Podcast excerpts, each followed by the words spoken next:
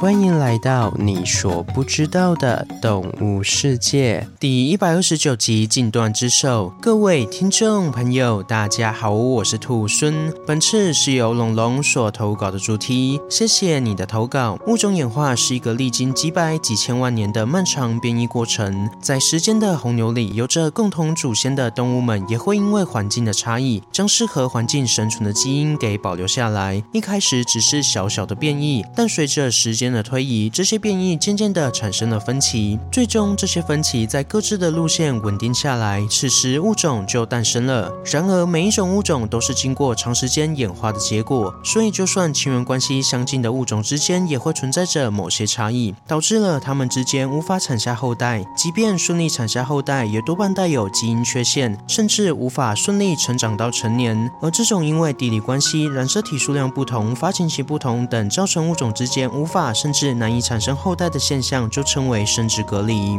照理说，生殖隔离就是区分是不是同一种物种的法则。但自然界最有趣的地方就是它们都有例外。好比马和驴子却可以生下骡子，但是骡子并不具备繁殖能力，因为马的染色体是六十四条，驴子是六十二条。双方经过减数分裂所产生的配置染色体数量分别为三十二条与三十一条，所以两者结合产生的骡子染色体数量就是六十三条，而奇数染色体在产生配置时会发生问题，这也就是骡子不具备生殖能力的主要原因，同时也是生殖隔离所造成的影响。但正如前面所说，物种是经过长时间演化的结果，但并不是最终的成果。所以在一些分化差异没有那么大的物种之间，就有可能诞生出新的物种。虽然说到底能不能产生新的物种，这点大家都不知道，但可以确定的是，这两个物种之间分化是没有那么明确的。那今天要介绍的主角就是两头著名的野兽狮子与老虎互相结合所诞生的狮虎与虎狮，雄狮与雌虎结合生下来的是狮虎，反之雄虎与雌狮结合的是虎狮。别看只是父母物种交换一下，他们所生下来的虎狮与狮虎差异可是非常的大。先从狮虎说起，狮虎有着类似老虎的外观，但是在脸颊处会有一些狮子的特征，而整体看上去更像是一只超大型的老虎。成年的狮虎体重可达三百公斤，大约是一般雄狮的一点六倍左右。而造成它巨大体型的原因，在于它身上没有继承了控制生长的基因。一般来说，控制生长的基因是由雄虎与雌狮控制的，因此雄虎与雌狮结合生下来的狮虎就缺乏了控制生长的基因。也就是说，狮虎体内只有不断生长的油门，而没有控制生长的刹车。如此一来，狮虎就会不停地长大，直到它的身体骨骼支撑不住为止。然而，不知道是不是因为为继承了狮子的社交属性，狮虎表现出强大的社交技巧，同时也继承了老虎会游泳的特点。而在虎狮的部分，它们看上去就像长有狮子鬃毛的小型老虎。一般来说，虎狮成年的体型只能比肩雌性老虎而已。原因跟狮虎一样，它们都在控制生长的基因出了问题。只是虎狮的情况则相反，它们继承了雄虎与雌狮两套控制生长的基因。这就像狮虎体内虽然有促进生长的油门，但是却有两套停止生长的刹车系统，造成虎狮的生长受到限制，才会有这样较小的体型。但是在性格方面，却继承了老虎独来独往的强悍性格，非常的凶猛。然而有趣的是，不管是狮虎还是虎狮，它们的雄性都不具备生殖能力，可是雌性却具备生殖能力。这点无疑是对生殖隔离的一次小小的反击。虽然不知道为何只有雌性具有繁殖能力，但根据染色体的数量上来看，确实可以预见狮虎与虎狮，它们有别于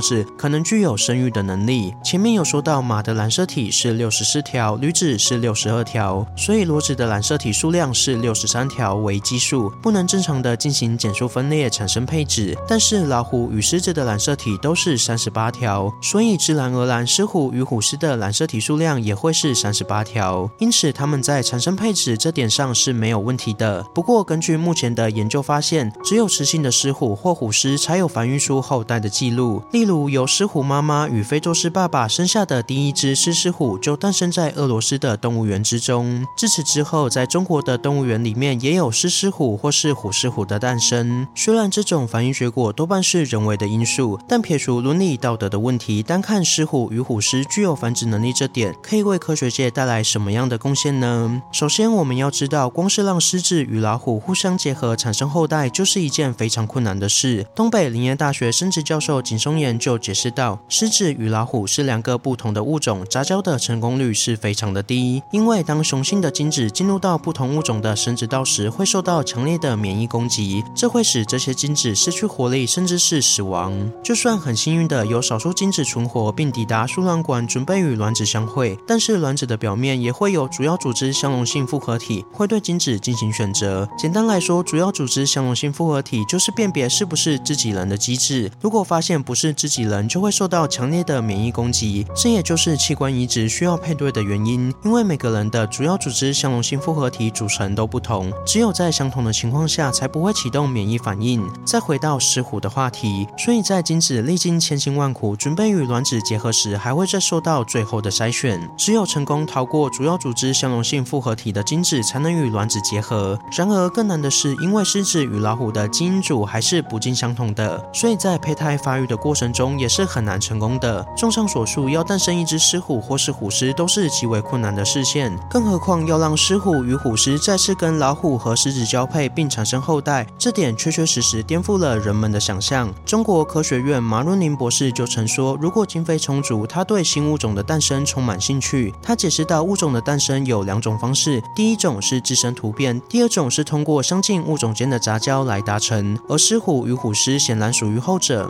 同时，物种之间杂交所诞生的后代，正是比较基因组学与基因功能学的绝好材料。透过研究其后代与父母双方的基因组，再进行比较，就可以知道哪些基因参与了生命重组的过程，哪些基因又没有，还有哪些基因是让这次杂交成功的关键因素。这些都对人类探索自身及物种的演化上有着巨大的贡献。好了，今天的故事就分享到这边喽。对狮虎与虎狮有什么其他的想法，欢迎在底下留言。如果喜欢我的节目，也欢迎追踪订阅及分享给身边对动物自然有兴趣的朋友吧。最后，想要鼓励兔孙的话，可以到 Apple Pie 上给兔孙五星评价，或是点开赞助页面给予兔孙小额的回馈。回馈的金额一部分也会捐给动物相关的福利机构。这样一来，除了可以给兔孙鼓励外，还可以做善事。那我是兔孙，我们下次见，拜拜。下集预告：陆生潜水者。